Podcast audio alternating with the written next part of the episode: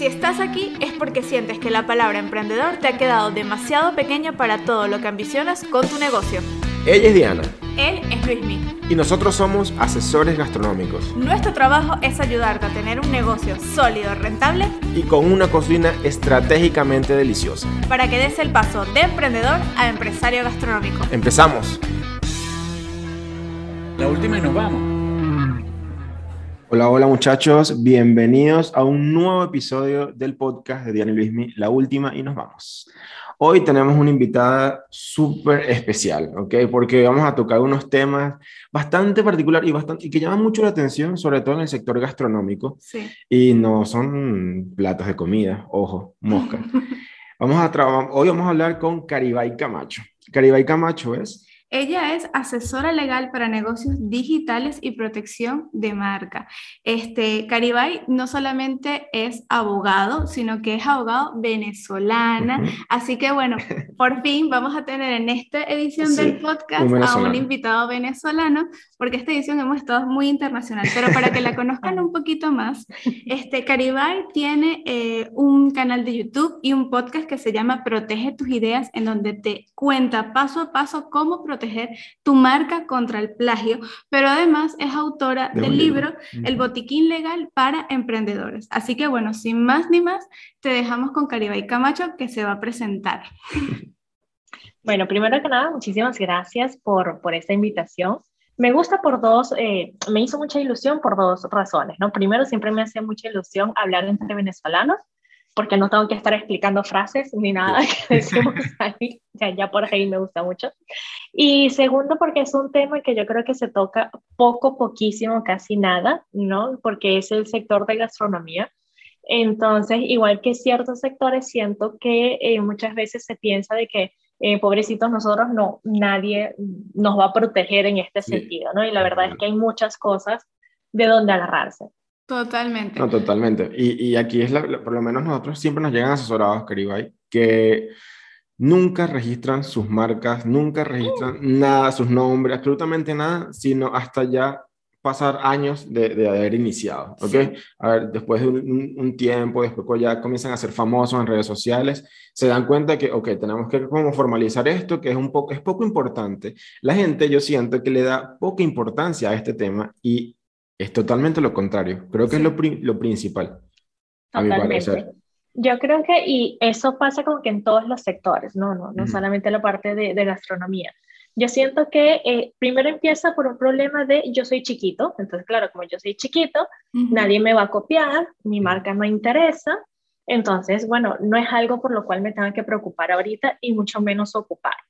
Pero ese es un error primero porque nadie es chiquito, o sea, no hay esa cuestión de pequeños, grandes, no, mira, al momento que tú montas un negocio, es un negocio punto final. Con menos ventas que otras, eh, con menos ventas, perdón, que otras personas que, u, otras marcas, cierto, pero es un negocio, punto final. Y desde el primer día, y eso ya ustedes lo han dicho millones de veces, desde el primer día tienes que verte como un negocio y un negocio tiene una marca que se va a ir posicionando. Entonces, la, la, yo siempre volteo la primera, digamos, este, causa o, motivo para que las personas vayan a registrar una marca. Y es que no lo hagas tanto porque, ay, es que a mí todavía nadie me va a copiar porque con tal tengo 100 seguidores, que tanto? Sino hazlo porque quizás tú te estás copiando sin saberlo de otro o estás utilizando una marca de otra persona no lo sabes, no tienes ni idea, entonces te emocionas y mandas a hacer servilletas, mandas a hacer empaques, mandas a hacer, bueno, todo con tu logo maravilloso, tú te gastaste un rialera en esa vaina, está, o sea, tienes ahí todas las cosas perfectas. Y va a llegar alguien, o cuando intentes registrarla, porque quizás ni se ha dado cuenta que existes, pasa, o cuando efectivamente este, pasó alguien de esa compañía y dice, eh, oye Diana, no es por nada, ¿no? O sea, no, es que yo sé que eres chismosa, pero es que fulanito de tal está utilizando tu mismo nombre. Quizás no lo haces con la intención realmente de copiarte, quizás tú tampoco sabías que la otra persona existía, pero la otra persona que fue más pila que tú registró la marca y claro, tiene más mm, derecho, por así decirlo, hay muchas otras cosas, pero tiene más derecho que tú a utilizar ese nombre. Entonces, ¿qué pasa? Que esta persona va a decir, mira, muy bonito tu negocio, qué hermoso, pero tienes que cambiarte el nombre. Y cambiar el nombre no significa solamente cambiar el nombre en las redes sociales, que ya es todo un trabajo porque tienes que redirigir a las personas, ¿no? Y como que educar a tu público y decirles, miren, que ahorita no me llamo Juanito, sino que me voy a llamar Pedrito, ¿no? Entonces, claro, tienes que cambiar absolutamente todo. Sino es la inversión también de dinero que utilizaste en tu packaging, este, en tus servilletas, en el letrero del restaurante, en no sé, lo que cada cual tenga, ¿no? Exacto, hasta en diseñador, en todo. Entonces, mira, no lo pienses por el, por el aspecto de que te van a copiar a ti, sino piénsalo en el lado de, mira, es para yo asegurarme que realmente me puedo llamar así, ¿no? Entonces, bueno, de esa manera, pues me evito esos problemas. Sí, o por lo menos ahorita, ahorita en la pandemia surgió mucho este problema porque obviamente hubo como una explosión de negocios gastronómicos como sin registro, básicamente, ¿ok? Como de casa, que se quedaron como rápidamente en Canva.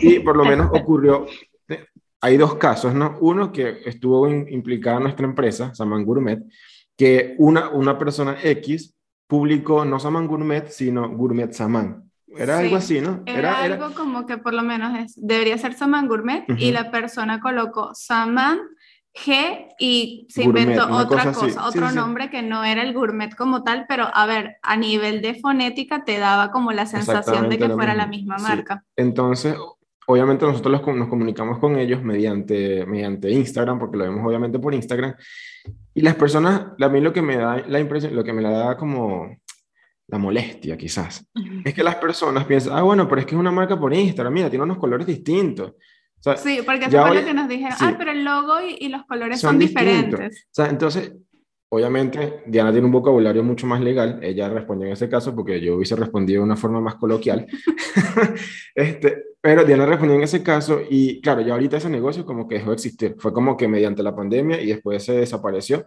este, pero ¿cómo, cómo uno puede hacer en ese caso? ¿Ok?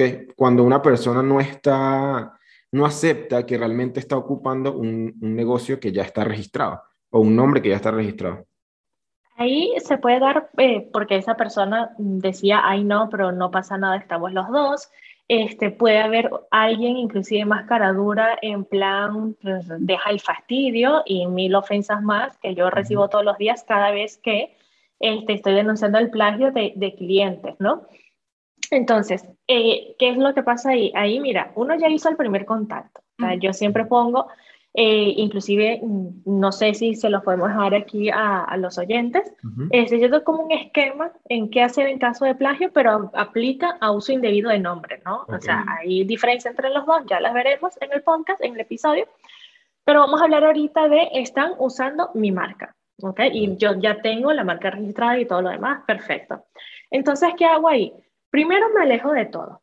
O sea, e, el primer paso esencial es alejarme de mentarle la madre, este, de insultarlo. ¿Por qué? Porque eso se me puede volver contra mí, ¿no? Entonces, bueno, vamos a respirar profundo. Vamos a ver si realmente la persona se está copiando, porque es como tú decías. Muchas veces, que hicimos el registro y es un logo en Canva, es una cosa muy, un, dos, tres pollito inglés, entonces mm, como que no hay mayor este, originalidad de nada, ¿no? Entonces, bueno, eh, es que tiene la misma hojita que yo. me ha pasado con clientes. Ok, eh, ¿de dónde sacaste tu la hoja? Ay, de Canva. Bueno, quizás él también la sacó de Canva. Como millones hemos sacado de Canva un trillón de cosas, ¿no? Y no hay ningún problema ahí, pero aquí estamos hablando de algo más fonético. Y como estaba diciendo Diana, no es solamente que este, sean las letras exactas, hay una TikToker que yo incluso eh, lo tengo programado para hablar de eso en, en mi TikTok y, y, en YouTube, que ella tenía una marca de ropa como Saba, ¿no? Y Saba para abajo, Saba para y todo, o sea, se hizo etiquetas, los millones de cosas que hace. ¿Qué pasó? Cuando fue a registrar la marca, Sara le dijo, eh, no vas para el baile, cariño, o sea, no vas porque tú y yo nos llamamos como que muy iguales y las dos vendemos ropa. Y esto se hace ¿por qué? Porque hay una confusión en el público. Entonces, claro, cuando el público puede, ay, Saba, Sara, me suena como que igualito. Entonces, mira, no, va el primero. Todo chévere por ahí. Entonces, verificamos, alejaditos de, de la computadora, de los dispositivos para darle la madre. Esto es como cuando nos vamos de rumba y no debemos escribirle al exnovio. Lo mismo, nos separamos de cualquier teléfono para no meter la pata. Cuando ya estamos tranquilos, cuando ya analizamos de que, mira, sí, realmente suena igual, realmente tiene algún elemento igual a mí, ok, allí es que, y se encuentra en el mismo país, porque también ese es un problema, las marcas son nacionales. Entonces, puede ser que haya una persona en Argentina con esa marca, pues tú la tienes registrada en Venezuela, en Estados Unidos, donde sea, bueno, esa persona tendrá el derecho de usar este, esa misma marca, ¿no? Chévere. Perfecto, buenísimo, le escribimos. El tipo no nos paró, pero es que nada, nada, nada. Perfecto. Eh, ¿Qué hacemos en ese caso? Tenemos dos opciones. Decirle a Instagram directamente, esta persona está utilizando mi marca. A Instagram, ¿qué me va a decir? Cuando yo le hablo de marca, me va a decir, ok, entonces si tú tienes la marca, muéstrame el registro de esa. Tú subes tu PDF del registro de marca, la solicitud, y ya Instagram verá si efectivamente este, está usando indebidamente el nombre o no, y ahí tomará este, medidas. Como digo Instagram, digo Facebook, Pinterest, YouTube, o sea, cualquier red social. ¿Ok? Este, inclusive Mercado Libre. Todas ellas tienen hasta, si eres una persona que te están copiando muchísimo o, que te están usando tu marca eh, de manera no autorizada muchísimo, tienen un programa de protección a la propiedad intelectual en donde pues marcas varias al mismo tiempo para colocarlas como sospechosas y darlas de baja. Imagínate, mm, o sea, detrás de, para que vean todo lo que hay detrás, de, lo que se ve el logo de perfil, exactamente. O sea, es todo una ciencia. A ver, ahorita que comentas lo de los países, uno de nuestros asesorados les pasó lo, de, la pepiada, que por cierto, le voy a decir que escuche este podcast por lo que acabas de comentar, porque eh, le sucedió, ella se llama Reina Pepiada y está aquí en Italia y tiene un logo muy particular que es una arepita con una coronita, o sea, digamos, es un logo hecho específicamente para esta marca. Y resulta que un día consiguió una persona que se llama Reina.pepiada en Instagram en Colombia con el mismo logo. Exactamente igual casi que los mismos colores, obviamente se hizo una denuncia y la persona de hecho publicó, bueno, pero qué tanto, no estamos ni siquiera en el mismo país, relájate y bájale dos. Entonces, claro, cuando vienes a ver, es verdad, no están en el mismo país. Pero al final Instagram, yo, ¿sabes lo que digo? Instagram es como internacional, es como global. Tal cual. yo creo que en ese caso, eh, Caribay, tú no podrías de igual forma como denunciar ante Instagram este el uso como del, con tu debido registro, porque ellos tienen registrado todo esto aquí en Italia. A ver, ahí hay dos cosas, ¿no? Y a mí siempre me gusta dividir la marca. De hecho, en mi canal de YouTube hay una parte que dice, registra tu marca gratis en tanto y en cuanto sea la imagen, ¿no? Porque siempre tenemos que acordarnos que a, toda marca que tenga una imagen asociada, evidentemente, esa imagen antes de ser marca fue una obra y sigue siendo una obra, ¿no? Entonces, claro, tiene derechos de autor. ¿Qué quiere decir esto? Eh, que mi bombilla y que yo le he dado a conocer a través de internet en múltiples países, este, la bombilla que me hizo mi ilustradora Inma Mestre, pues es una obra que está protegida por derechos de autor y que nadie podrá utilizar como marca, ni aquí, ni en Estados Unidos, ni en Venezuela, ni en Argentina, ni en Italia, en ningún lado, pero por ser una obra, ¿no? Entonces, claro, ya por ahí yo puedo llegar y decirle a esa persona, mira, este, el nombre, bueno, con el nombre no puedo hacer mucho legalmente, ¿no? Aunque, ojo, que si yo le mando igualito a, a, Instagram y digo, mira, que esta es una marca protegida, puede que Instagram simplemente la dé de baja y ya, ¿no? O sea, por ahí. Pero, eh, ¿por qué? Mm, para e, ellos no van tan al fondo con eso. Entonces, viene a ser como un arma de doble filo, ¿no? Muchas veces. Ahora, legalmente hablando, ellos están en todo su derecho, evidentemente, de llamarse reina pepiada, ¿no? Y aquí entra otra cosa de que si ellos están en un mundo de gastronomía y venden arepas, por ejemplo, no se podrán llamar reina pepiada, porque están hablando de algo propio de lo que están vendiendo. O sea, yo no puedo llamar a una marca de agua H2O, o sea, porque estoy describiendo eso, ¿no? Entonces, si yo estoy describiendo, no le estoy haciendo eh, diferente a los demás y es que se trata también de un caso de monopolio. O sea, mm. yo no puedo registrar una marca llamada Reina Pepiada y prohibirle al resto de las areperas que utilicen la palabra reina pepiada. Okay. Ya por ahí no dudo mucho, aunque siempre a veces las oficinas de marcas, no sé, son muy creativas. Son creativos, sí, sí, sí, Entonces, en teoría, no deberían aprobarle la marca, ¿no? Eso por ahí. Mm. Ahora, la imagen, la imagen es una cuestión totalmente diferente y por eso yo siempre insto a las personas, oye, yo sé que es un costo extra, yo sé, pero es que, coño, ponga que sea el dibujo de tu hijo. O sea, pero es que utilizarlo de Canva, que ojo, no digo que está mal, yo sé que al inicio a todos nos cuesta contratar un diseñador, etcétera, es obvio que sí. Pero intenta ponerle, aunque sea el dibujo de un hijo, un sobrino, un garabato tuyo, cualquier cosa, que lo que haga que se pueda convertir en una obra, ¿no? Porque esa hojita de Canva, esa hojita de Canva es de Canva, no es mía. O sea, yo no la puedo registrar como una obra y no puedo decir yo tengo derechos de autor sobre esa hojita porque no los tengo. Ahora, eh, si yo le digo a mi hijo, mira, dibújame cualquier cosa, este, y yo después lo acomodo, etcétera, mira, quizás sí, ahí yo pueda tener derechos de autor sobre eso, y ahí sí puedo reclamarle a cualquier persona donde yo hice pública mi obra, mm. oye, esto tiene derechos de autor, incluso si yo no tengo la marca registrada, porque me dormí en los laureles, porque mi socio, que es un desgraciado, pisó adelante, mira, no sé, de las 800 mil millones de cosas que pueda pasar. Yo puedo incluso, sin la marca registrada, decirle a la oficina de registro, esa marca que la otra persona, el desgraciado ese, intentó registrar antes eh, que yo, este, yo puedo decirle perfectamente a esa oficina de marca, mira, no la registres porque tiene derechos de autor a mi favor. Okay. Porque parte de esa marca es una obra. Okay, ok, esto que acabas de decir es súper interesante, pero más allá de eso, es como, creo que la, la, gente en verdad no conoce esta distinción entre lo que es la marca, lo que es el derecho de autor y la obra y todo esto. Y la obra y todo, pero justamente que acabas de hablar de derecho de autor y que estamos hablando, por ejemplo, de la reina pepiada ya no como nombre, sino como lo que se conoce en Venezuela, que es una reina pepiada, que es la arepa, digamos, símbolo nacional. La más sabrosa que hay. La más sabrosa que hay. Este, aunque yo soy más de la de carne mechada. También. Yo soy más de cualquiera, me encantan todas, como ya. Aquí quiero entrar un poco más en profundidad y esto es una pregunta que nos hacen un montón porque todo el mundo que tiene un negocio gastronómico jura que su tres leche, que su torta de chocolate, que su torta de zanahoria es la única, la mejor, la inigualable.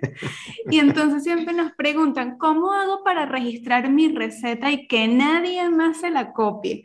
O sea, ¿qué, ¿cómo, respondemos a esta pregunta? Sí, porque es difícil. O sea, yo, a veces yo pienso como que, bueno, puede ser quizás un secreto industrial, pero realmente el, o sea, un negocio entra, puede entrar, un, restaurante, por decir algo, con sus recetas pueden ser, pueden ser entrar como negocio. Como secreto industrial. Como secretos industriales.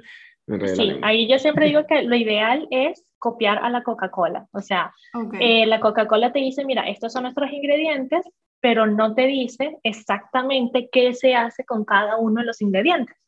Entonces, claro, la Coca-Cola ha tenido esa receta este, secreta durante todos estos años, tipo KFC, etcétera, y es mejor inclusive dejarlo como secreto industrial nada más, o sea, aquello de calladito te más bonito, porque si yo lo coloco, que mm, dependiendo un sinfín de cosas que ya vamos a ver, pero si yo lo coloco más eh, como una, una patente, ¿ok? O como un modelo industrial, vamos a suponer que es algo, inclusive que tenga una técnica muy particular, qué sé yo, este, pudiese, mm, quizás pudiese, sí, en ciertos casos y bajo ciertos aspectos, ¿no?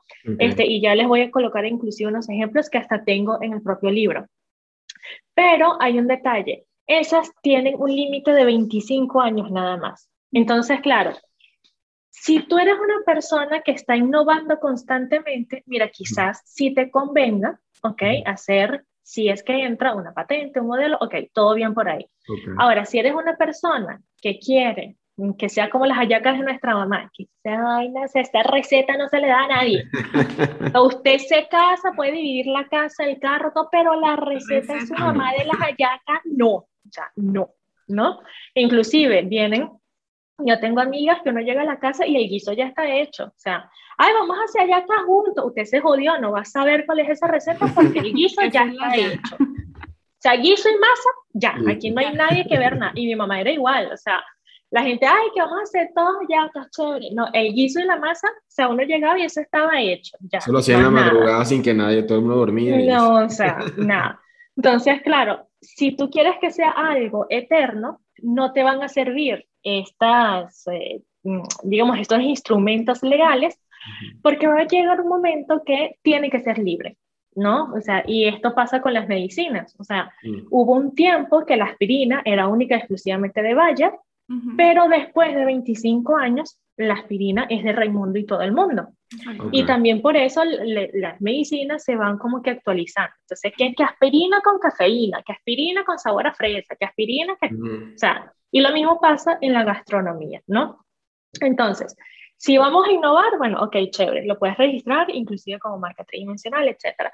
Pero si ya es una cuestión de, no, mira, es que yo quiero que esta receta se quede en la familia, se muera, tipo KFC y nadie lo sepa, entonces usted se queda calladito, que se ve bien bonito así, no le das la receta absolutamente a nadie mucha gente dirá, Caribay, pero es que a mí la ley me obliga a poner los ingredientes en la etiqueta, porque también muchas veces los clientes me dicen, bueno, pero es que ¿cómo puedo hacer que sea secreto si yo tengo por ley que decir cuáles son los ingredientes? A ver, una cosa es que tú coloques los ingredientes y otra cosa es que me digas, mira, calientas primero la berenjena, la pones al horno, le rezas un Padre Nuestro, no sé, lo que sea cada quien, ¿no? Entonces, claro, la preparación, tú no se lo tienes que decir a nadie. Los ingredientes sí. O sea, si yo te digo a ti, mira, el guiso de mamá tiene berenjena, tiene pimentón, esto y aquello. Pero por, por, por lo menos, Caribe, este, en la restauración, ¿no? En los restaurantes como tal, que al final de cuentas tiene, todo el personal de cocina tiene que saber cómo se prepara ese producto, ¿no? ¿Cómo se hace en esa parte? O sea, puede ser un secreto industrial y colocar a los empleados a firmar un documento de Confidencialidad, que si Ahí tú, tú les dices, mira, si tú das la receta a alguien, me vas a tener que pagar 100 mil dólares, 10 mil dólares, o sea, una cosa que les duela, ¿no? Porque si te dicen, bueno, me vas a tener que pagar 500 dólares, y viene la competencia y le da mil, claro. O sea, bueno, está bien, te pago tus 500, no es más 600, para que no chille. Pero estoy ganando 400 más. Y hasta me estoy yendo allá a prepararla, ¿no? Entonces ahí tú puedes tener un, un, un contrato de confidencialidad para precisamente no decir cómo es todo ese proceso. Okay, okay. Claro, obviamente todo esto va acompañado de que tú ejecutes los mecanismos legales para luego hacer que ese contrato de confidencialidad, porque a ver, la persona por sí sola, de hecho a la misma Coca-Cola le pasó una vez que le quería vender el secreto industrial a Pepsi. Y digamos, puede existir que se cuele el secreto, la cosa es que tú veles porque efectivamente se proteja ese secreto, ¿no? Que yo creo que al final del día es como el, el temor siempre de la gente, porque la gente y esto nos lo dicen mucho, es que me da miedo dar la receta, que alguien se la copie. Hay recetas... pero bueno, con nosotros mismos, por lo menos, obviamente, parte de nuestro proceso de, de, con nuestros asesorados es que ellos nos den todas sus recetas para nosotros realmente ver si realmente son rentables o no, ¿no? antes de ofrecer la nueva propuesta, oferta gastronómica. Y en ese punto, ese punto, tú le ves la cara a la gente. Y la gente pone como que, mm, ¿cómo? ¿Qué? ¿Qué vas a hacer? no, y nosotros en nuestra política de servicios sí tenemos un acuerdo de confidencialidad con cada uno de nuestros asesorados, ¿no? Este, nunca utilizamos una receta de uno en otro, jamás. Exactamente. Pero, es real, es, es, como... Sí, sí, sí. Ajá, pero es que imagínate, si tú no quieres compartir la receta de ayaca de tu mamá, primero por tu vida y segundo porque es la ayaca de tu mamá, Oye, mucho menos aquella que te da dinero, ¿no? Claro. La gente se queda así como que, no. Sí. Entonces, Pero bueno, ok. Una pregunta, por lo menos. Quizás esto en recetas de alta cocina, tipo ferradería, este tipo de gente. Pero con recetas un poco más tradicionales, tipo un tres leche nuestro. ¿Realmente pudiese existir un secreto industrial aquí? Sí, también. O sea, es que e, en ningún momento la ley te dice, mira, tienes que estar al nivel de, ¿no? Eh, por ejemplo, yo a mis tres leches le pongo Baileys. Eh, yo no tengo problema que se copien en la receta, gente, échenle Baileys, no hay problema. Este, yo a, la parte de las leches le pongo Baileys y le dejo una, utilizo la, la, la vainilla vaina, ¿ok? No, no el, el aromatizante. Y la vaina como tal la dejo ahí adentro también por un día. O sea, ese es como mi secreto, ¿no? Vamos a imaginar que yo quisiese eh, a partir de ahora yo ah, voy a ser youtuber de cocina, cosa que me encantaría. este, y eh, bueno, perfecto. Yo, bueno, hay un secreto tal, la leche ya la tengo lista. Por haber hecho inclusive este podcast ahorita, ya no podría ser secreto industrial porque yo ya estoy diciendo de manera pública, y es lo que tú dices, que no se estaba velando, ¿no? Esa, o sea, no hay ese deber de cuidado a ese mm. secreto. Pero puede ser algo nulo que utilizamos todos los días como puede ser algo súper avanzado de, no sé, comida molecular con nitrógeno y todas estas cosas, ¿ok? No importa realmente el nivel de la receta ni nada. Puede ser eh, el tres leches de toda la vida, puede ser un chimichurri. Una vez tuve unos clientes que querían eso. Mira, estamos, ¿cómo hacemos? Entonces ahí lo que hicimos fue un contrato de confidencialidad para precisamente este, proteger esa receta, ¿no? Ahora bien, eh, tienes tú también que proteger la receta. O sea, es un poco la coherencia de todo, ¿no? Eh, no vas a colocar un video en YouTube, mira, te voy a mostrar el paso a paso cómo se hace. Sí, mm, claro. Eso, eso, es importantísimo. Acabas, de tocar un punto importantísimo. O los proveedores, porque los proveedores forman parte de ese secreto industrial. Quizás lo que pasa es que yo utilizo eh, pulpo especial de no sé dónde. Entonces, claro, el pulpo especial de no sé dónde es el que le da, e, es como que ese punto extra, ¿no? Sí, totalmente. Y eso, eso es algo súper importante porque ahorita en redes sociales, sobre todo con, la, con el sector gastronómico, está todo este tema de tengo que crear interacción. Tengo que crear contenido. Contenido, contenido, contenido y, y, mil veces contenido. Y dan las recetas de sus productos. O sea, nosotros siempre, muchas veces, bueno, no todos, pero hay algunos asesorados que a veces lo han hecho y le hemos dicho, agarra el Instagram y borra eso, porque ¿qué estás haciendo? O sea, básicamente, no es que para crear contenido, pero es que tú no eres una, o sea, tú quieres vender tu producto. O sea, tú no quieres crear que, ay, la gente, ay, que sabrosa esta receta, la voy a hacer y no te voy a comprar a ti.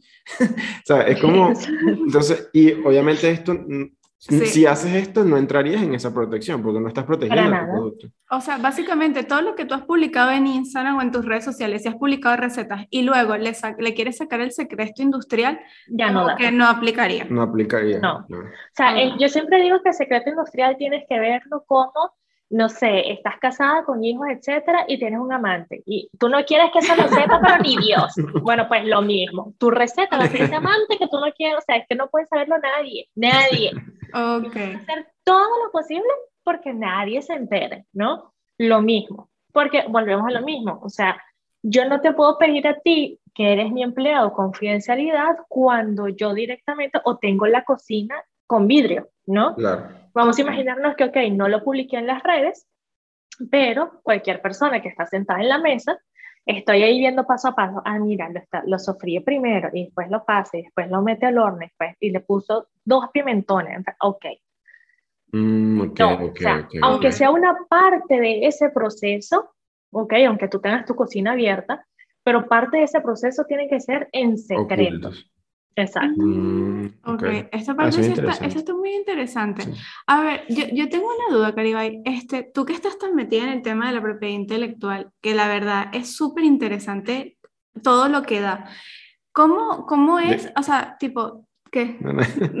es que Luis Miguel siempre tiene 25 mil dudas acerca de este tema, así que te yo quiero, yo quiero proteger hasta mi nombre, todo, todo. Esa es la idea. Se puede, se podría. Claro, claro.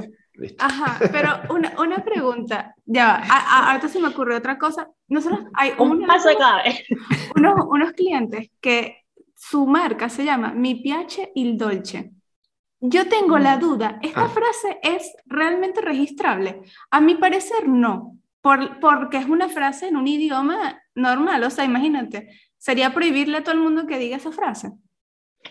Eh, lo que pasa es que, por ejemplo, mmm, vamos a, imaginarnos, ¿ok? Una frase muy común, que es muy común en, en, España, que es el coño de la Bernarda. Entonces, el coño de la Bernarda es eh, algo, tiene toda una historia, pero básicamente es donde entraba Raimundo y todo el mundo, ¿no? Hay marcas registradas con esa frase. Pues, restaurante tal, no sé qué, no sé quién le pondría ese nombre a restaurante, pero bueno. En España son medio, particulares. Yo lo traje como ejemplo para que se vea que se puede registrar muchas cosas, más nada. pero bueno, este, es una frase común, eh, es algo que, que, se dice, ¿no? Eh, puede ser una vaina loca, o sea, uno puede registrar porque al final del día la, eh, la marca se registra en una clasificación de NISA, ¿no? yo puedo registrar H2O para zapatos, pero no puedo registrar H2O para agua, ¿no? Entonces, la marca primero no tiene que ser algo que describa ese producto o servicio. Hay 42 eh, clases que vas a utilizar para describir si es un producto o es un servicio. Y todo esto es un temazo, ¿no? Porque muchas veces las personas dicen, ah, no, yo lo que tengo es entonces productos, porque claro, yo entrego la comida, ¿no? Eh, no, lo que tú tienes es un servicio de catering. Exacto. Entonces, no es que estés entregando algo físico, sino que es lo que estás haciendo, ¿no? Tú vas a tener en el sector de gastronomía eh, una marca de producto si tú haces pasta, o sea, pero, qué sé yo, pasta, marca, eh, no sé, chiriquití. O, o sea, si tú haces el producto o mandas a hacer, no, no, tiene que ser la fábrica tuya directamente en tu casa, en tu fábrica, o lo mandas a hacer y lo empacan bajo tu marca. O sea, si tú vendes el producto directamente. O sea, tipo, por ejemplo, pasta varila, para que la gente lo vea a nivel gráfico. Okay. Ese es un producto. Eso es un producto, Exacto. Exacto. Pero eh, pasta varila también tiene eh, una sección donde te asesoran, inclusive hasta tienen listas de Spotify y todo, que te dicen, mira, tú escuchas esta lista y cuando metes, qué sé yo, los macarrones, porque tienen una lista para cada tipo de pasta, este, cuando metes los macarrones, le das play y cuando termina la pasta ya está lista, ¿no? Entonces ellos tienen eh, este tipo. Y claro, también tienen un servicio de asesoramiento y tú puedes tener varias marcas. O sea, este, el mismo nombre, puede servir para productos, para servicios, o sea, no tiene que ser una sola exclusivamente. ¿Ya? Eh, todo esto para decir que, que efectivamente, aunque sea un nombre muy común, quizás pueda eh, servir para el registro. O sea, yo puedo tener quizás un restaurante que se llama Me Piace el Dolce, pero eh, si yo vendo productos, o sea, si yo vendo dulces y yo fuese la registradora, porque aquí también entra un poquito de subjetividad, ¿no?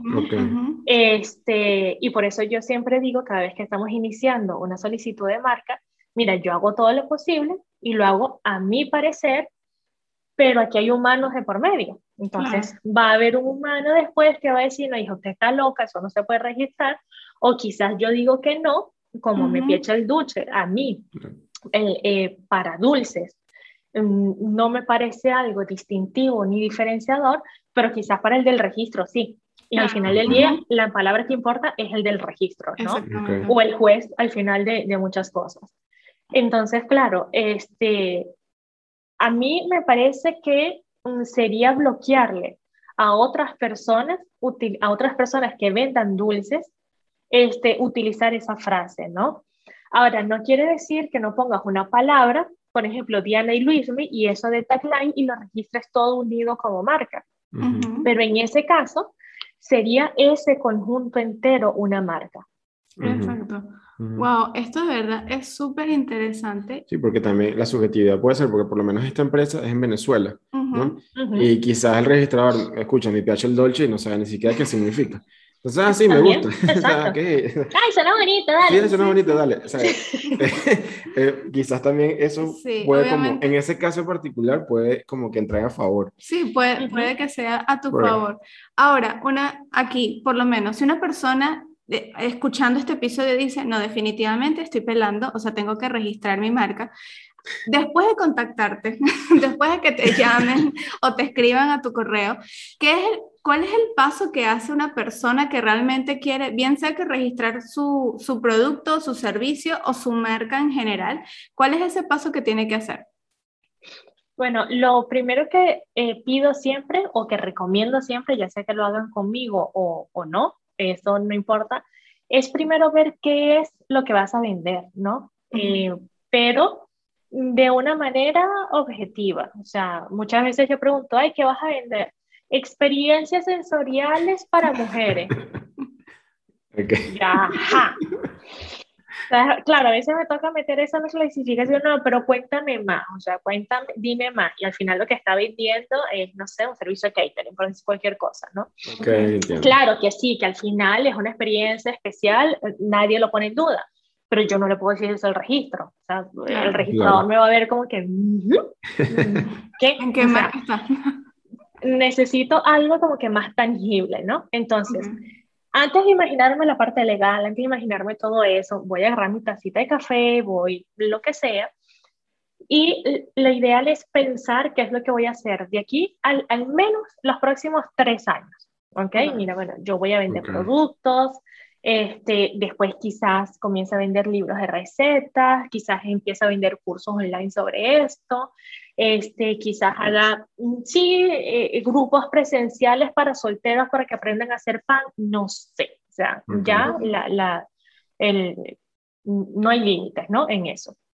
Ahora, ¿esto para qué? Para que al momento que tú digas, ok, ahora pasemos a registrar la marca, puedas ver cuáles son esas clases. ¿Por qué? Y ver el cuál tiempo, ¿no? Entonces, ajá, Karime, pero tres años, ¿por qué? Porque registrar una marca, dependiendo del país, es por lo mínimo seis meses. Desde el momento que tú la solicitas hasta el momento que el registro, el registro te dice, bueno, sí, cómo no, o sea, tome la marca es suya, ¿no? Pasan seis meses. Entonces, claro, si tú me dices, eh, ahora que estamos en noviembre, ah, bueno, pero es que yo en febrero voy a sacar otra cosa, mira, registrarlo de una vez Claro. Porque pues, ya estás dentro de este lapso de seis meses y no vas en febrero a empezar todo el proceso otra vez, ¿no? Entonces, bueno, piensa por lo menos tres años. Y cuando veas esas actividades que vas a hacer, entonces, hay, que vas a vender, y ya voy a explicar por qué la diferencia. Cuando ves esas actividades que vas a vender, entonces las organizas por prioridad. ¿Por qué? Porque cada clase tiene una tasa. Entonces, claro, va aumentando a medida de clases que tú vayas registrando. Y quizás tú dices, mira, al inicio mi bolsillo da solamente para estas tres primeras. Bueno, esas tres primeras son las mm, que están en el año siguiente, ¿no? Por lo menos. O quizás no se trata de una cuestión de presupuesto, sino que se trata de una cuestión de que, mira, es que estas últimas tres, yo realmente no sé si me voy por ahí o no. ¿No? Entonces, bueno, por ahora las más importantes son las tres primeras, ok, pero tienes tu lista. Y digo y hago hincapié en lo que vamos a vender y no en lo que vamos a hacer, porque muchas veces este, yo pregunto, bueno, ok, ¿a qué se va a dedicar tu, eh, tu marca? Y eh, muchas veces me dicen, bueno, publicidad, o sea, ese listado es que, bueno, te venden un cupcake, te pintan las uñas y te hacen la página web, o sea, todo. Entonces, a ver, entonces, claro, contacta a la persona y le digo, ¿tú vas a vender servicios de fotografía? No, pero es que necesito fotografía para mostrar los productos, ok.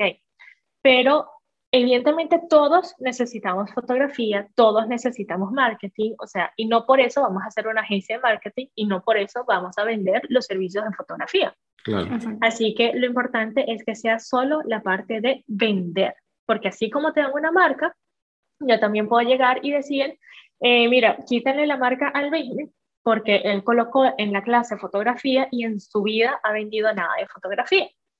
Entonces, para evitar un monopolio de una sola persona, entonces eh, yo puedo ir en contra y decir, mira, en estos tres últimos años, él no ha utilizado esa marca como fotógrafo. Quítensela porque yo sí la quiero. Ah, ok, ok.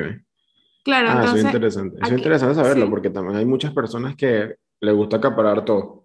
Y al final te lo van a quitar. Entonces. Exactamente. No, y también yo creo que esta parte del registro te ayuda muchísimo a entender cuál es tu visión, por lo menos en el corto plazo, ¿ok? Porque tres años en realidad para un negocio no es nada, o sea, es al corto plazo. Y gastronomía menos. Totalmente. Entonces, esto, aquí volvemos otra vez, porque siempre lo repetimos, el tema de la visión, el tema de tener objetivos claros, porque evidentemente, incluso para algo que pareciera que no tiene absolutamente nada que ver con los objetivos de tu negocio, con tu visión de marca con tu misión, efectivamente, si no lo tienes claro, lo vas a necesitar luego para poder hacer un registro efectivo y bueno, por supuesto, mucho más ajustado a tu presupuesto, porque, a ver, quizás te puedes conseguir con un abogado que te dice, no vale, tranquilo, vamos a meterlo todo, te sale un registro de marca multimillonario y cuando vienes a ver, no la utilizas para nada y lo que estás esperando a que se venza. Exacto. Esa es otra cosa que me dicen, bueno, pero ¿cuándo registro la marca? ¿No? este, cuando esté seguro que ese va a ser el nombre. Ok. ¿Por qué?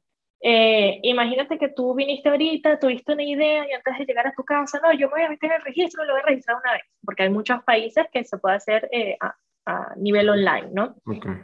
Perfecto. Oye, que si tú tienes el tiempo y el dinero, bueno, me parece maravilloso, chévere.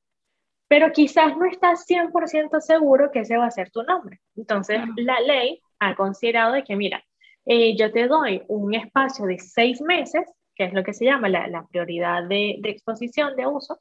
¿Para qué? Para este, que tú veas si realmente como que ese nombre como que sí va, ¿no? ¿Qué quiere decir esto? Que si dentro de ese periodo alguien quiere intentar registrar la marca, tú le dices, vamos a calmarte, ahí otro, cal. Yo el primero de octubre este, hice el lanzamiento y mostré las etiquetas y todo de mi negocio. No le pueden dar esa marca a esa persona porque yo todavía estoy dentro de mi lapso de prioridad, ¿no? Pues okay. maravilloso. Este, ¿Qué me ayuda esto también? Pues me ayuda precisamente a hacer esa evaluación de mercado. Ahora, siempre es importante tener una prueba de ese primer momento que yo lo expuse al público. Es importante que sea el público, no es que yo se lo dije a mi diseñador, no es que Diana se lo dijo a Luismi, o sea, no, es una que se hizo exposición al público, ¿no? Este, si es una cuestión de que eh, Mm, qué sé yo, el diseñador de ustedes lo intentó registrar, ya ustedes irían por mala fe. Eso sería otra cosa, ¿ok? okay. Pero aquí estamos hablando de algo que se le muestra a Raimundo y todo el mundo. Okay. Entonces, eh, ahí que la ley hace esto porque es para evitar lo que se llama el cementerio de las marcas, o sea, las marcas inútiles, aquellas que se registran por registrar. O actos, por ejemplo, como hace... Eh, Apple, como hace Samsung, mm. que registran una supuesta patente, ¿no? Entonces solicitan una supuesta patente, no, ahorita el iPhone tú lo vas a mover con los ojos. Entonces, claro, Samsung empieza, coño, Apple va a sacar un teléfono que lo vas a mover con los ojos, no sé qué, empieza el rumor, la cosa, y la patente no avanza, no hace absolutamente nada, porque realmente ellos no tenían nada de eso, pero era como para poner algo en, en, mm. el mercado, ¿no? Interesante. También se juega a, a ese tipo de, de cosas pero este, mm, se evita realmente que se haga todo eso. Y por ejemplo, en la patente, para poder ir avanzando, necesitas ir mostrando eh, más resultados, más exámenes, más un sinfín de cosas para demostrar que sí, mira, efectivamente el teléfono se puede mover con el ojo. O sea, que no es algo de que, ay, mira, yo quiero poner esto que se mueve con el ojo y ya. O sea, no, tienes que, demostrarlo totalmente. Que es real. Exacto, va avanzando. Claro, sí, bueno, ya cuando hablamos de patente también son cosas mucho más industrializadas. Sí, como procesos, avances, ¿no? Sí, avances tecnológicos. ¿no? por lo menos, yo creo que por lo menos en los survive, eh, esa la cocción al vacío, a baja temperatura, es un proceso, eso es como una patente. Sí, inclusive En, en, el libro, justo ahí, este, yo les tengo una de tortilla de patata, o sea, o mm. tortilla de papas, como le decimos en Venezuela, este, que no es que se registró la tortilla de papas, porque a ver, es una cuestión que hacen, y sobre todo en España, desde hace años y años, pero sí el proceso de envasado al vacío. Mm, Entonces, claro, si otra persona lo envasa al vacío de la misma manera, ellos pueden decirle a esa otra compañía, mira, no. Entonces vamos a suponer que tú estás haciendo ayacas, arepas, mira, no sé, ¿ok? Y lo envasas al vacío o le pones un proceso X que la arepa hace que dure más o lo que sea, sí lo puedes registrar como patente. Recordando que va a tener un periodo de duración corto, que después lo va a poder utilizar Ramón y todo el mundo, y que la patente demora mínimo 18 meses en que te la concedan. O sea, esto tampoco es una cosa que se solicita. Muchas veces recibo emails de, Caribay, para mañana quiero que... Y paso por odiosa inclusive, porque digo, no, mi amor, es que no. O sea, yo no soy cirujano cardiovascular. O sea, yo no puedo atender emergencias por el simple hecho de que los procesos a los que me dedico son muy lentos. No por mí. O sea, a mí me encantaría que salieran al día siguiente. Pero es que, por ejemplo, en el caso de la patente, ellos tienen que verificar si es verdad, si es real, si es algo mm, que es un invento nuevo este, si es que no te estás copiando un proceso de, de otra cosa, si es que no era algo obvio de todos, o sea, en plan, no, mira, es que yo voy a patentar la arepa congelada, entonces yo hago la arepa y la meto en el congelador. Y chao. ya está, ya la arepa congelada, la patenté. ¿Cómo, cómo verifican esto? O sea, a mí siempre me ha tenido esa duda. ¿Cómo con expertos como tal, o sea, siempre va, eh, vas a tener que... Eh, eh, son peritos, ¿no? Entonces, claro, dependiendo de lo que sea, contratarán biólogos, contratarán farmacéuticos, contratarán ingenieros, químicos, etc. Y hay personas de estas profesiones que se dedican a ser peritos de patentes. Entonces se les contacta a ellos y se les mira, preparan un informe y esa eh, persona prepara el informe. Después la oficina de registro verifica con sus peritos que realmente lo que está ahí es viable este, Porque si no, imagínate, yo pudiese patentar un cohete hecho en pasta que va a la luna. Claro. Claro. Entonces, si no es viable, al menos en el papel, etcétera, este, no, no consigues, no, te dan la patente. Claro, o sea, yo imagino que eso también se utiliza tipo en el sector de la comida de aviones, la comida aeroespacial, la comida para animales, que también es tan meticulosa. Yo estuve, yo hace, hace un tiempo tuve un proyecto que era para hacer comidas para militares. ¿Ok? O sea, las comidas empacadas que cuando ellos tienen un, químico especial, que cuando rompes la bolsa, el químico al tener contacto con el oxígeno se calienta y calienta la comida que está como dentro de la bolsa, que está a su vez dentro de otra bolsa. ¿no? Exacto. Y me recuerdo que esa patente la tenía una empresa argentina. Y tuvimos que contactar a esa empresa para ver si podíamos utilizar ese. Claro, ellos en ese caso te lo pueden vender, tipo. O, sea, te pueden vender. es como royalty, o sea, es como que yo llegue, vamos a imaginarnos, cualquier película de Disney, y yo soy un cine en Portugal, entonces yo le digo a Disney, mira, yo quiero pasar la película acá. Entonces, claro, yo lo voy a tener que pagar. Esto es en todo lo que sea propiedad intelectual, ¿no? Ah, okay, okay. Eh, las patentes también son nacionales. Mm, si alguien ha visto alguna vez el programa de Shark Tank o el tanque de tiburones, van a ver que lo primero que ellos preguntan en ciertos casos es, ¿y la patente? Ah, ya la solicité. ¿Y dónde la solicitaste? No, bueno, la solicité solamente en Estados Unidos. ¿Y para dónde estás vendiendo? Para Europa. Mm. Entonces ya ahí nadie pone dinero porque si no esta vaina ya se jodió. O sea, claro. ya no, no vale la pena la patente allá. Claro. Este, siempre es importante ver dónde vamos a comercializar, no dónde estamos, ¿no? Este, vamos a suponer que yo estoy en Venezuela y que me dedico sí a la parte gastronómica y que yo desde Venezuela hago X cosas que empaco, que etcétera, y que mando a Estados Unidos, a Colombia, a Europa, a donde sea.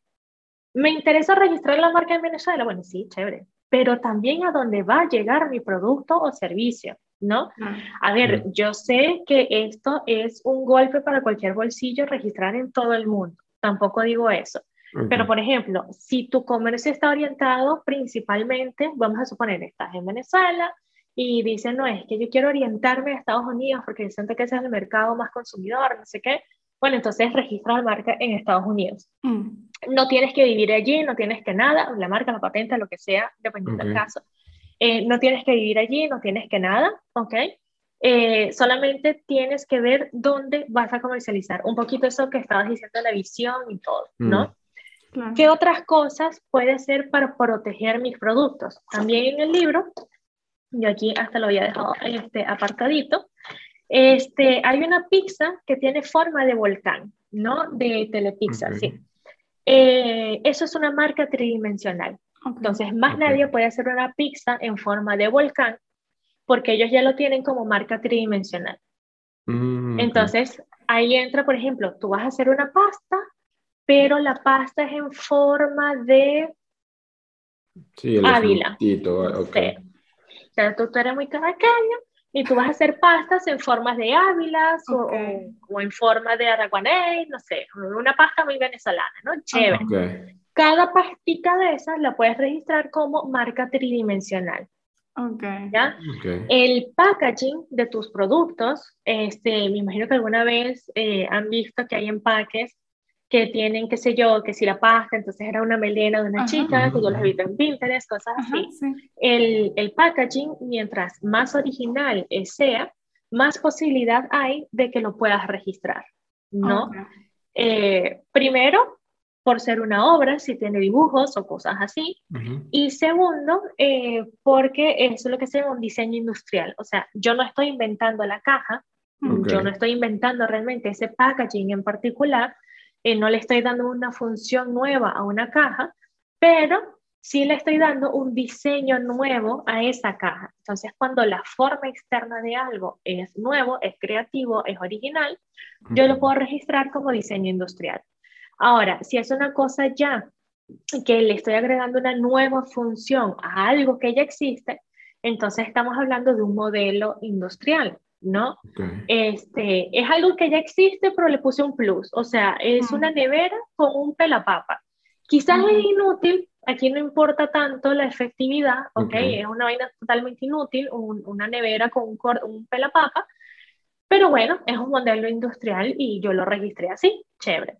Y después está la parte de las patentes, ¿no? Que bueno, es esa bolsa que tú decías, por ejemplo, para la parte militar, es este envasado de la tortilla de papas, o sea, todo eso, ¿no? Cada caso es un caso mm, y siempre, y claro está, eh, vamos a, imaginarnos que tú no te dedicas a vender directamente los productos o servicios, sino que ya haces, qué sé yo, tienes un blog de recetas, ¿no? O un ebook, cualquier cosa así, la receta como tal no tiene derechos de autor y esto es algo que por muchísimos años este, eh, muchas personas, inclusive aquí el que más se ha pronunciado es Alemania en estos temas, diciendo que, bueno, debería haber alguna manera de proteger estos asuntos, ¿no? Y se ha llegado a la conclusión en el tribunal eh, alemán y se ha extendido un poco a toda Europa, obviamente extendiendo a todo el mundo, que en ciertos casos este, la, la, receta como tal, mm, o sea, el tres leches, mm, los ingredientes tal, no, no es una obra, ¿no?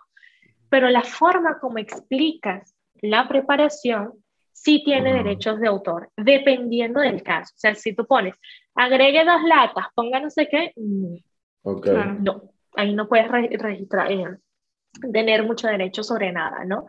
Ahora, si tú dices, ponle lentamente como de la misma manera como tu mamá te daba una caricia antes de que tú supieras que habías hecho algo, no sé, cosas así, este, perfecto, ¿ok?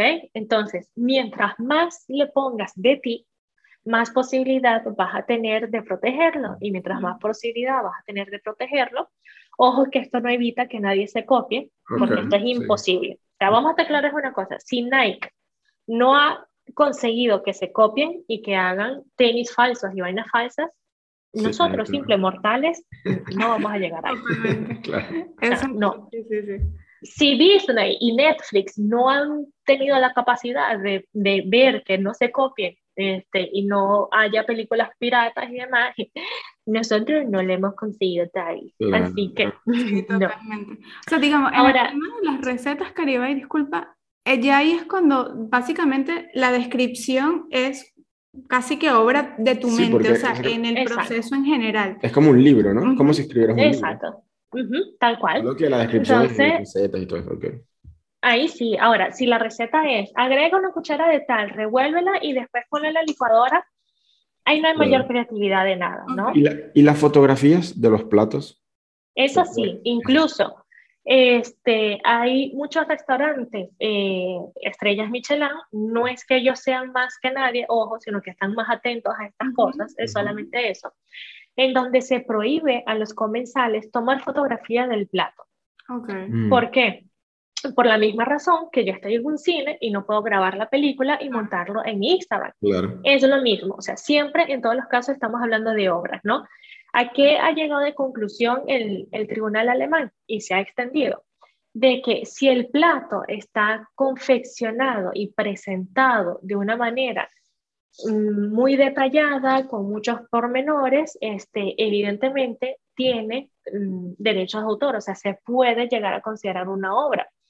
Esto de las obras es un poquito complicado mm. porque la, la, la ley, sí, un poco a nivel internacional, sí es verdad que te da una lista, pero después te dice y cualquier otra cosa. Entonces, claro, mm. cuando dice y cualquier otra cosa, es y cualquier otra cosa, incluyendo un plato estilo, no sé, Masterchef, que si la hojita, que si la cosita va por aquí, que si no sé qué. Entonces, claro, al momento que yo le tomo una foto, yo lo estoy distribuyendo quizás sin autorización de su autor, que en ese caso ha sido el chef. Mm, Las fotografías que haces para el blog también tienen derechos de autor. O sea, tampoco tienes que hacer un plato super master chef, no sé qué.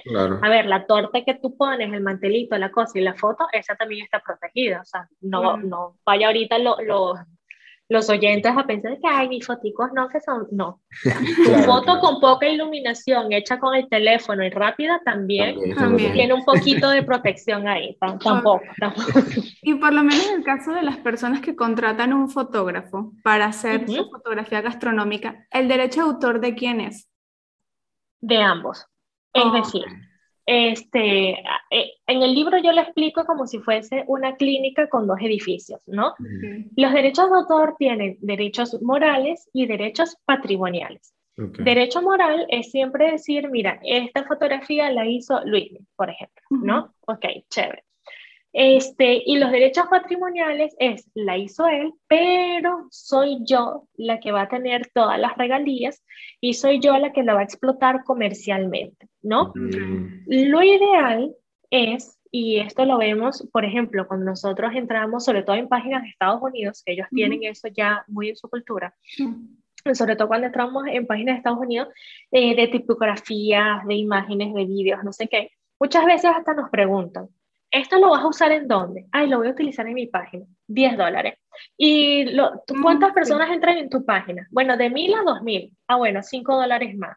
Bueno, no, yo creo que van a entrar 5000. Ah, entonces son 30 dólares más. Entonces, claro, ellos te van subiendo el precio a medida que tú lo vas haciendo más público, porque claro, lo estás distribuyendo más.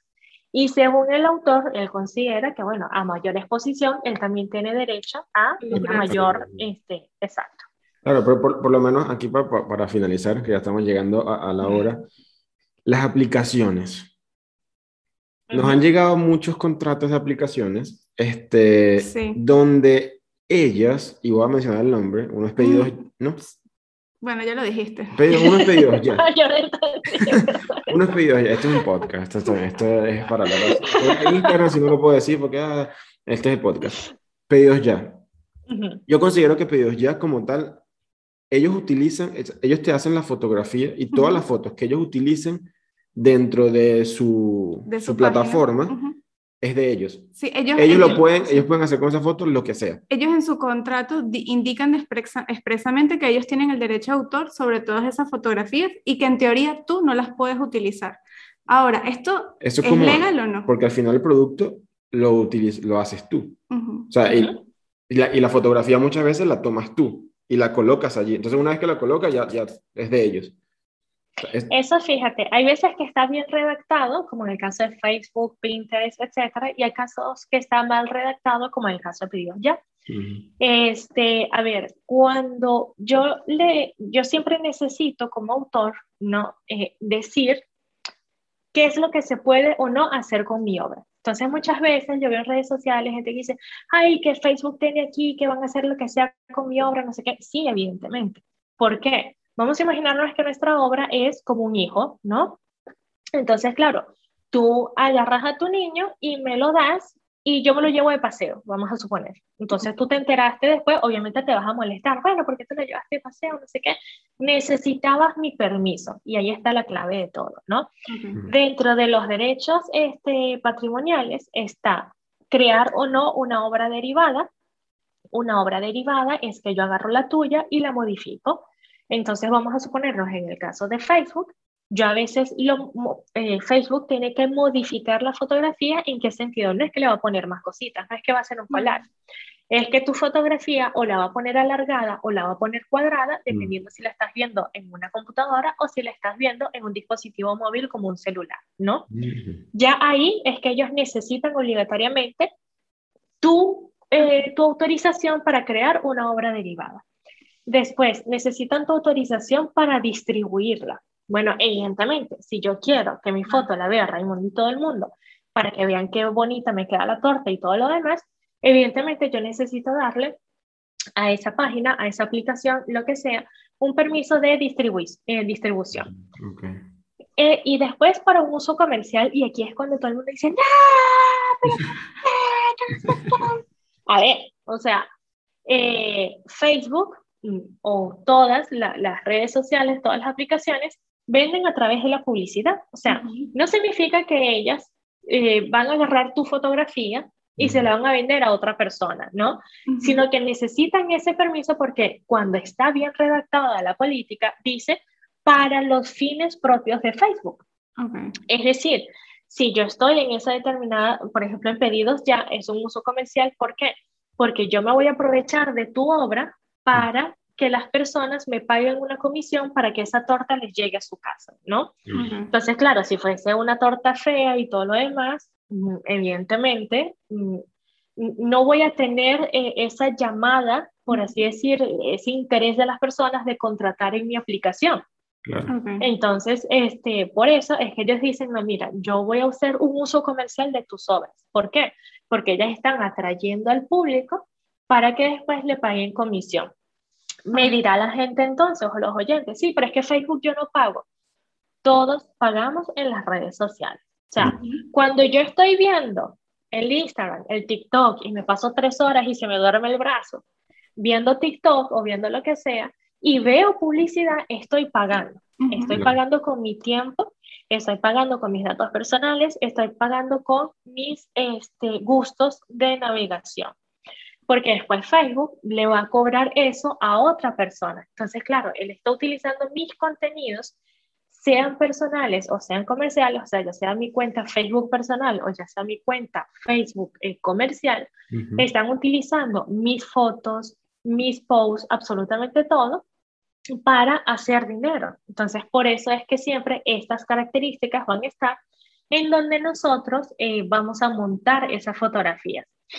Ahora bien, que te digan, mira, pero es que eh, te dice, eh, va a ser libre de regalías. Bueno, sí, porque ellos lo van a distribuir y todo, sino de lo contrario, ellos tendrían que pagarte a ti por poner esas fotos y lo demás, ¿no? Este, de uso exclusivo de Facebook o de quien sea. Bueno, sí, porque yo se los estoy dando solamente a ellos, ¿no? Este, eh, ¿cuál otro es lo que suele decir? Ahora, que se lo puedes dar a otros o no, mm, ya eso dependería de cada aplicación. Y digo dependería de cada una, eh, porque, por ejemplo, si yo soy Stock y Fotos, yo no voy a querer que tu fotografía la pongas en Unsplash de manera libre porque si no las personas se van a ir a Osplash a descargarla y no me van a pagar a mí, ¿no? Totalmente. Totalmente. Bueno, yo creo que este episodio ha quedado, no digo completo, lo siguiente. y yo creo, y yo creo que bueno. Y falta un montón, sí, faltaría un montón. Venga, lo hacemos parte 2, no pasa nada. No, no, totalmente, totalmente. Sí, ha sido un episodio maravilloso. Caribay, has explicado todo de una manera increíble. O sea, yo creo sí, que... clarísimo. Sí, ni yo en mis clases de, de, propiedad intelectual me lo explicaban tan bien. De verdad te felicito. Nosotros vamos a comprar su libro, que lo estamos comprando desde abril, en realidad. Pero entre una cosa y otra, porque quiero comprar este de Cool Books un montón de libros y todos me los tengo que traer acá a Italia, porque la verdad es que el, el libro de Caribay con todos los ejemplos que nos has contado, con todo lo que has dicho, debe ser una guía súper práctica de todo el proceso de registro de marca. La verdad, mil, mil gracias por haber aceptado esta invitación, por, por estar en este episodio. Sí, yo, estoy seguro que los escuchas estarán como con la cabeza por explotar. sí. Bueno, lo repiten, le ponen pausa, agarran nota, no pasa nada. Recuerden, este, Caribay Camacho está en Instagram con arroba Caribay Camacho. Allí pueden tener un montón de contenido, o sea, ella tiene su blog, tiene su video, sus videos en YouTube, su podcast, tiene su libro, o sea, tienen cuatro vías en donde contactarla y en donde seguirla para que sigan aprendiendo sobre el tema de propiedad intelectual. Para nosotros, este es uno de los temas más importantes de un negocio. Que por pocas personas lo, ven así. Sí. Y sigan toda esa información, pero moja que todo está protegido, ¿ok? Así que no se vayan a copiar. Cero plagio. Bueno, Caribay, de verdad, mil, mil gracias. Este, no sé si te quieres despedir, si quieres decir algo más. Bueno, nada, que estoy a la orden para cualquier pregunta o duda que tengan. Este, y recuerden que sus ideas es el primer motor y el motor más importante de su negocio. Así que no importa si están haciendo un tres leches como todo el mundo, seguro que su tres leches va a tener algo único y va a ser tan especial como ustedes. Así es. Así que bueno. Ha terminado, lamentablemente ha terminado este episodio. Este, esperamos, esperamos, yo creo que este puede ser un episodio que pueda repetirse, repetirse ¿ok? Para terminar de hablar, porque es que creo que es un tema que da para mucho. A mí, a mí todavía, yo todavía tengo un montón de preguntas en la cabeza. Lo que pasa es que el tiempo no, no da. Entonces, bueno, muchachos, este fue un episodio, la última, y nos vamos. Chao, chao. Chao.